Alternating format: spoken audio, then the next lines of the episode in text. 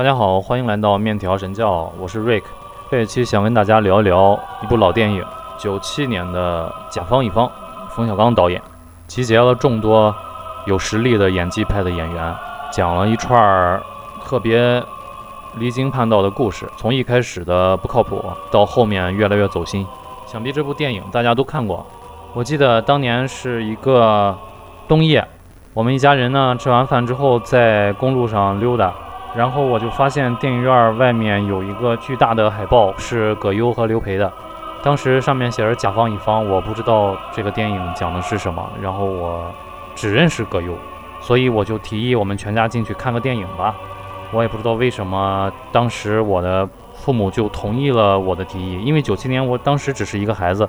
莫名其妙的一家人在一个冬夜就看了《我爱我家》的首轮上映。真的是非常荣幸，我印象里这也是我们全家第一次一起进电影院看电影，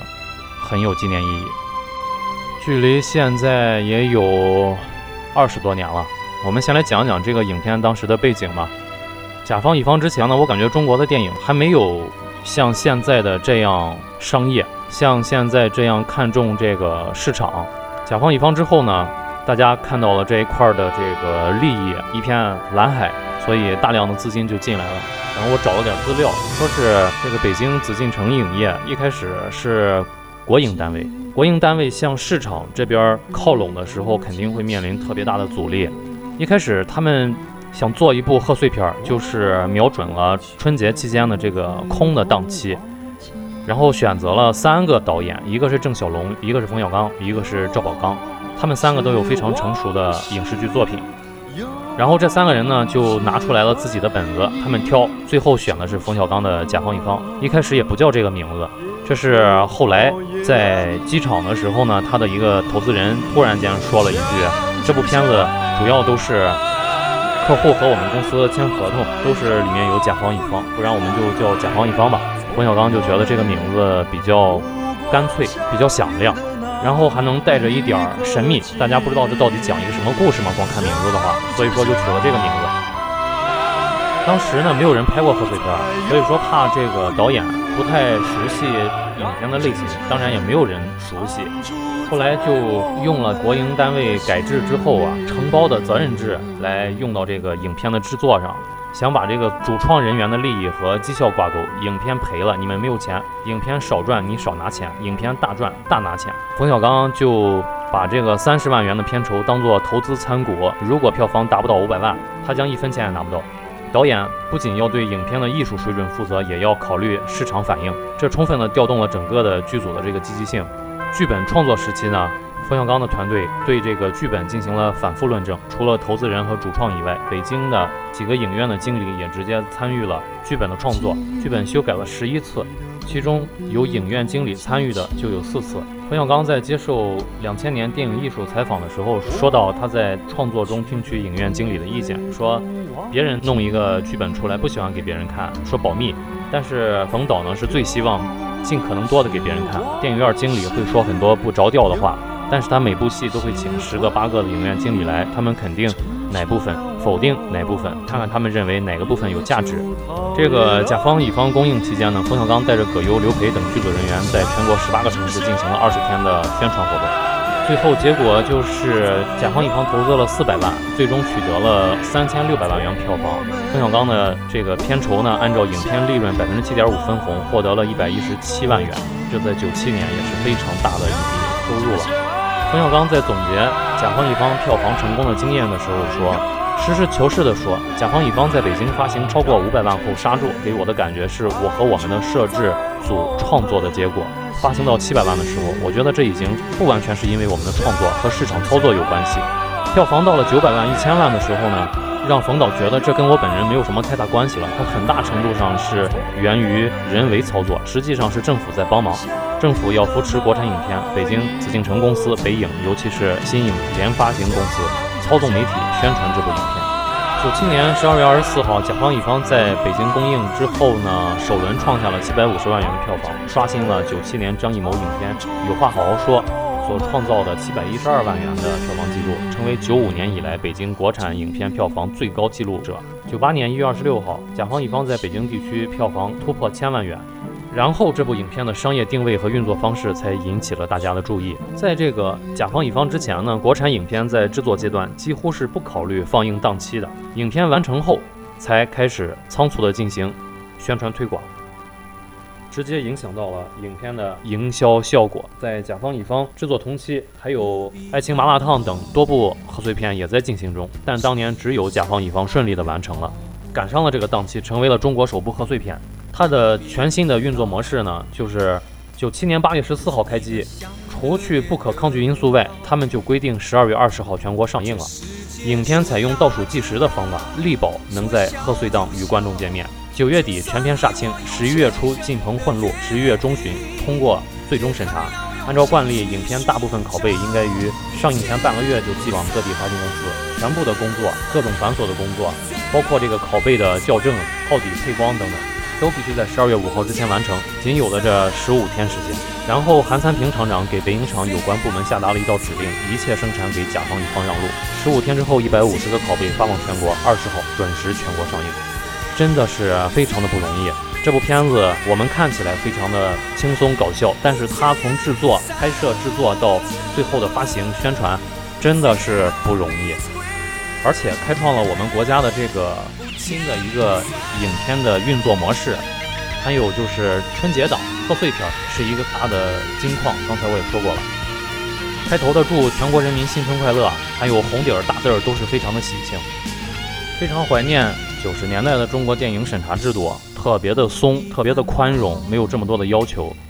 所以导致那个时候真的就是百花齐放。刚才说过，张艺谋的《有话好好说》也是那个时候拍的，《霸王别姬》《阳光灿烂的日子》也都是那个年代出来的片子，非常的棒。我想说，这个中国电影最不容易的就是韩三平，韩厂长真的是特别不容易，他得每年看多少好的坏的电影，他都得看，不像我们一样，我们挑自己喜欢的看，他不行，所有的电影估计上映都得他签字儿。出品人，最后说这个甲方乙方到底讲了些什么呢？其实。仔细想想啊，也没讲什么，就是特别的接地气儿。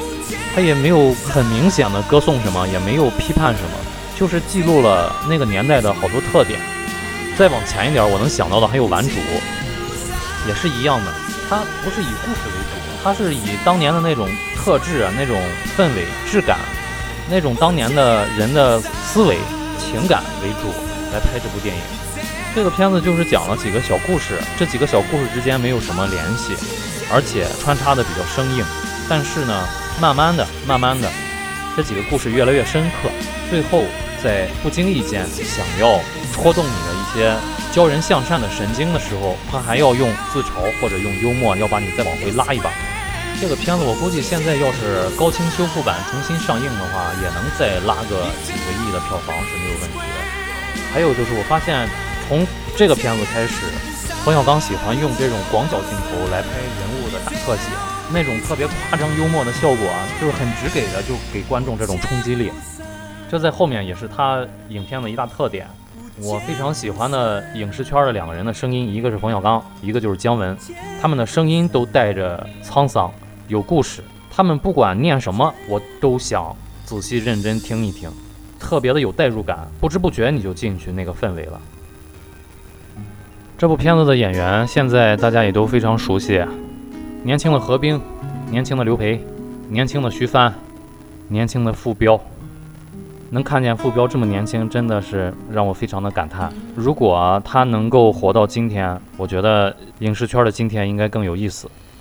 然后发现比较巧合的就是这部电影里面的演员，他们的演技，他们的表演，基本上都是所谓的表现派。没有像梁朝伟那样的体验派，也就是说，深入到这个角色内心，然后十天半个月走不出来这种。他们都是在内心有了这样一个人物形象，然后我们来模仿这个人物形象的行为，特别的考验演技，真的是有技巧的。何冰当年的那种年轻张狂、不屑一顾，真的太迷人了。那个时候也没有流量，满屏幕都给人感觉充斥着才华。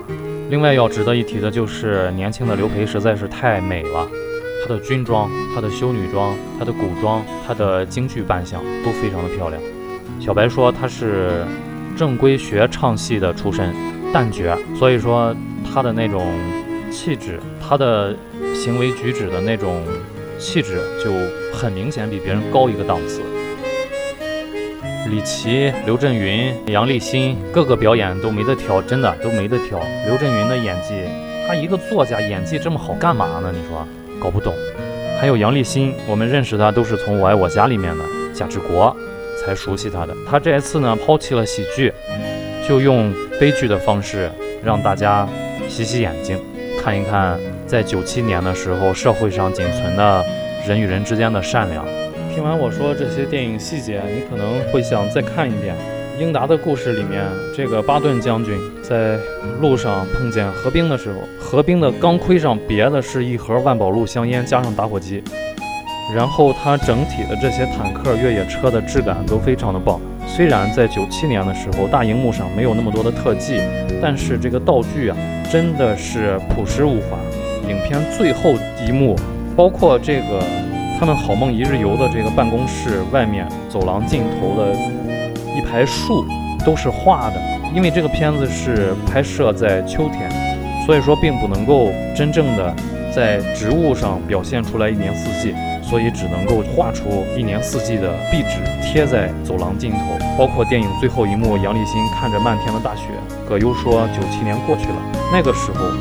外面的壁纸是挂着雪的，然后天上呢也是飘着雪花。第一个故事里我们能够看到穿着军装的刘培特别的有精神。然后他们穿着军装呢，可能故意都是找了一些不是特别合身的尺码，导致穿上之后就有一种不伦不类、吊儿郎当的感觉。李琦的角色登场的时候，说的都是九七年发生的故事，他所说的所有的都是九七年发生的新闻。呃，李琦这个故事里面，乡亲们和大狼狗凡是哭出声来的都给一袋化肥，在当年看来就是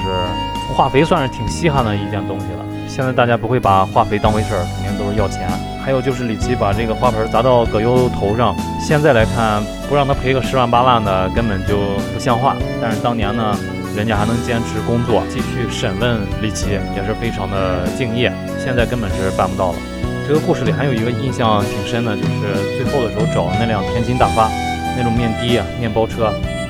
现在应该是没有了。我的女儿也不会知道面的是什么东西了，他们也没有见过了。当年大量的车在城市里跑，黄色的，非常的抢眼，那是一个时代的特征。还有就是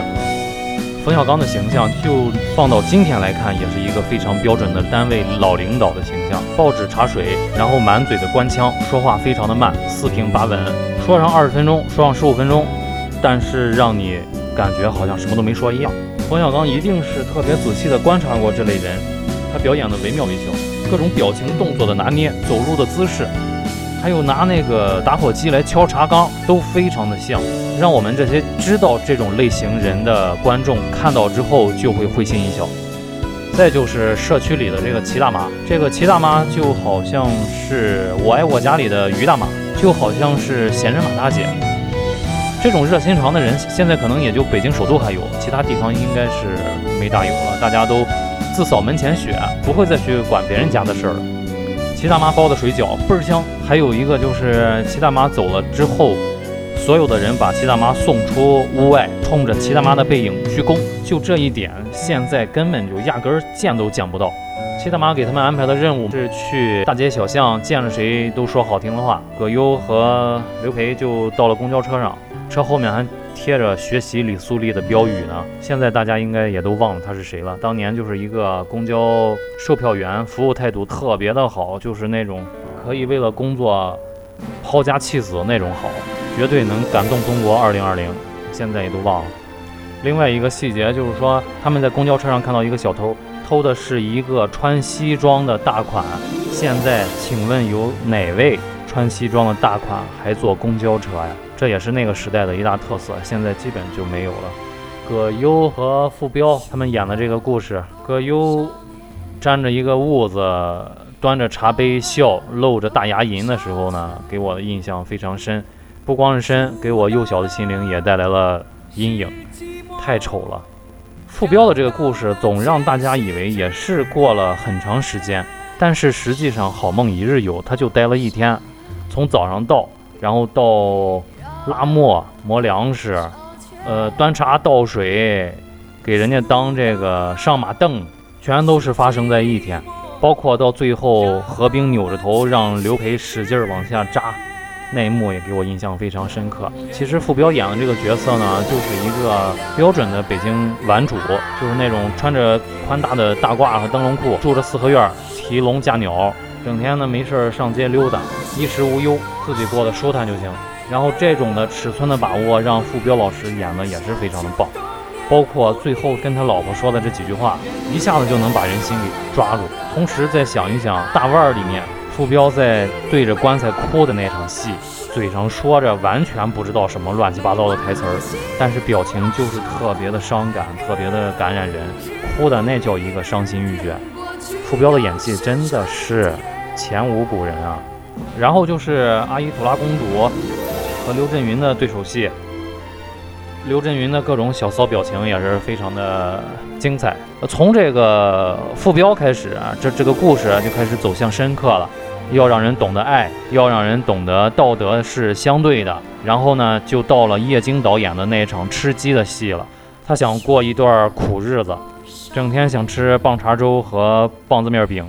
窝窝头，结果把全村的鸡都吃了。叶京导演演的尤老板。开的那辆虎头大奔是他自己的，他在城楼上遥望着天边等车的这个模样，真的是让多少人都记住了这个经典的形象。还有车上的一段话：“我吃他们一只，还他们十只，我给他们改一个养鸡场”，都让人觉得哭笑不得。但是笑完之后呢，就会想一想，看来有钱人也不是特别快乐，对吧？然后就到了唐丽君小姐非常有名的这个明星，想过几天正常人的日子。同样，这个故事其实就是想让人家，想让老百姓活着懂得满足，不要总想那些拿不到的，要握紧手中已经拿到的东西。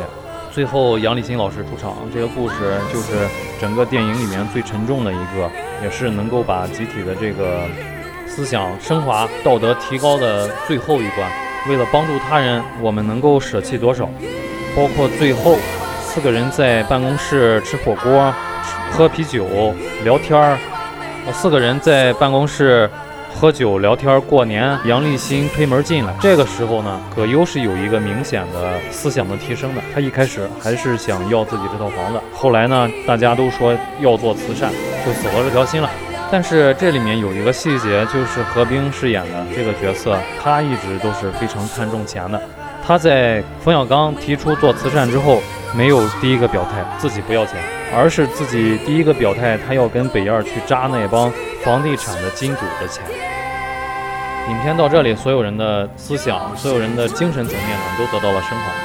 你说它是主旋律吧，确实是，但是呢，又不像现如今这么多主旋律电影这样严肃。有人说跪着把钱挣了，还是站着把钱挣了？这部电影算是躺着把钱挣了。它既没有特别的严肃、特别的拍马屁，也没有特别的文艺、特别的非主旋律，而是两者兼顾的同时呢，又有自己的一个文学要求、艺术标准，这三面都达到了一个非常好的协调。这部电影给大家的感觉就是积极向上、轻松愉快。结尾呢，点题。教人向善，而且还是主旋律电影，大家还喜欢买账。它不像《战狼》那么硬刚，就是像说相声一样教人向善。我觉得这是非常难得的一件事情。看着影片里面这帮善良的人在一块儿，我和我的朋友们真的是发自内心的高兴。我们也相信喜欢看这个电影的人不会有特别坏的人，喜欢这个电影的人，他的品质一定都是善良的。还呃，对了，还有一个就是。最后他们喝酒的时候那一幕，他们办公室里面贴满了锦旗，挂满了锦旗。也就是说，他们这一年当中，真的是像何冰说的，他一激动就来个大酬宾，一激动就来个大赠送，全都是去助人为乐了。这个电影里面讲的这几个故事呢，除了李琦和刘震云饰演的两个脑袋不太灵光的人，其他的人在圆梦之后多多少少都有些后悔。而杨立新的这个故事是一个特别拿出来不会让大家后悔，而让大家暖心的这么一个故事。现在想想，九七年的中国，全国人民都沉浸在一片喜气洋洋之中，发自内心的觉得这个社会、这个祖国格外的好，格外的繁荣富强，格外的团结友爱，真怀念那个时候。最后想说一句，就是我们非常喜欢的冯小刚导演，真的是在九七年的时候。就已经用电影来告诉我们老百姓要抓紧时间买房子了，只不过当时我们没有看懂罢了。好的，那么这一期就跟大家聊这么多，谢谢大家，我们下期再见，拜拜。